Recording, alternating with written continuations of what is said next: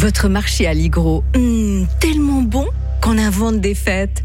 Alligro.ch vous présente Radio FR. Un jour, une histoire. Alain-Jacques Tornard.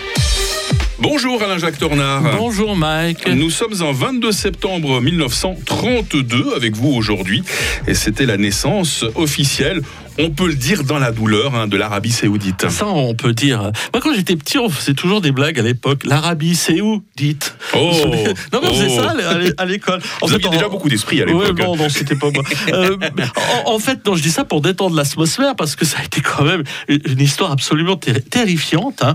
Euh, la famille dont est issu Ibn Saoud, le, le, le créateur de cette euh, monarchie en 1932, euh, qui se situait autour de l'oasis de Riyad, aujourd'hui capitale de la Arabie saoudite, eh bien, euh, c'est, tout ça vient du XVIIIe siècle. Euh, le, euh, le, chef Mohamed Ibn Saoud s'allie avec un illuminé. Attention, illuminé, ça veut pas dire fou, hein, ça veut dire mmh. quelqu'un qui a la, la lumière. Hein, du nom de Wahab, fondateur de la secte musulmane des Wahhabites. Vous savez, ceux qui sont toujours maintenant en forme et qui inspirent beaucoup de, d'extrémistes. Wahab prêche le retour au Coran, aux hadiths, les faits et gestes du prophète, de la façon la plus stricte qui soit, en écartant toute interprétation ultérieure, ce qu'on nous appelons nous euh, l'exégèse. Vous savez qu'on peut interpréter les textes. C'est pour ça qu'ils sont ils sont figés. C'est d'ailleurs ce, cela de cela dont s'est inspiré le, le, fameux Ben Laden. Chassé de partout, Wahab trouve donc refuge auprès de Séoud, dont il devient le gendre. Le, le, les Séoud imposent le wahhabisme à leur sujet. D'ailleurs, en parenthèse, après, ils veulent imposer cela à tout le monde, à leurs frères arabes. Dans un premier temps, cela ne leur vaut rien. Euh, ils sont acculés, ils doivent partir, doivent se réfugier dans ce qu'on appelle aujourd'hui le Koweït. Les Wahhabites en 1815 sont vaincus par les Égyptiens. Et puis alors là, enfin, Mike, je sais que nous ne disposons pas d'une demi-heure. Je vous passe tous les détails des guerres intestines, des massacres, euh, des successions impitoyables et meurtrières. Euh, tout ça pour arriver euh, en, à la fin du 19e siècle par un coup de main audacieux. Abdel al-Aziz III reprend l'oasis de Riyad en, en 1902.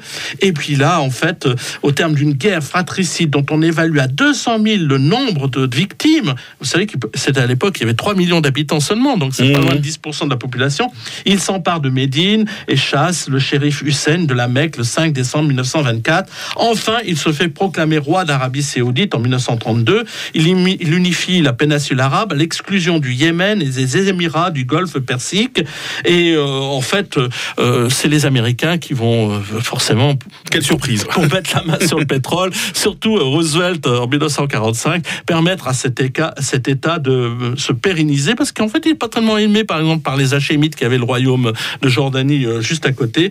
Et puis, vous savez ce qu'il en est depuis 1945. Ils ont littéralement une assurance vie avec, euh, avec les Américains, quoi qu'il en coûte, malgré les débordements possibles. Je veux pas avoir d'ennui, moi, avec, avec le, régime en place. Nous étions en 1932, la naissance de l'Arabie Saoudite. Et demain, on évoquera la bataille de Dakar. Euh, nous serons pour cela en, en 1940. Belle journée, Alain-Jacques Tornard. Bonne journée à tous.